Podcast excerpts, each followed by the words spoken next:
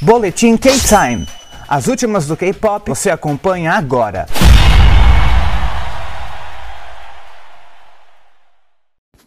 E aí K-Time, Luke Baldin aqui para mais um boletim e hoje eu quero falar do Seventeen, que com a música Power of Love bateu o número 1 um no chart Oricon, que é lá do Japão.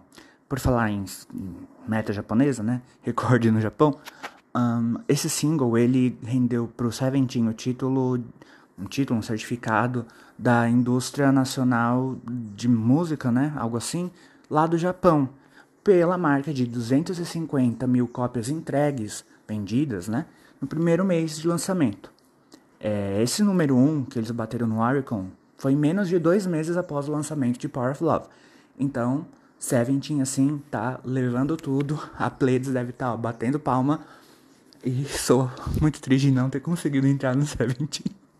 Porque sim, de novo vou dizer, eu quase entrei no Seventeen. Mas uma, uma hora dessas eu conto.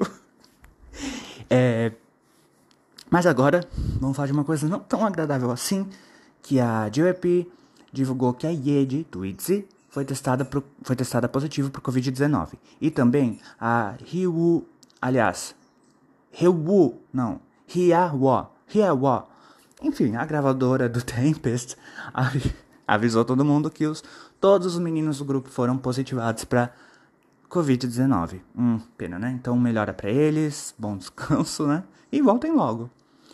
E é isso. Esse foi o boletim de hoje. Se você não escutou o episódio principal do Kate Time, que já está disponível, toda segunda tem, vai lá escutar. Segue a playlist de Kate Time no seu Spotify para ficar por dentro de tudo que for saindo aqui do podcast, beleza? Amanhã eu volto para mais um boletim. Se você não não, se você, aliás, se você quer alguma coisa que não passou aqui, me chama no Twitter Luke Baldin, no Instagram Luke.baldin, que a gente conversa se acerta. Fechou então?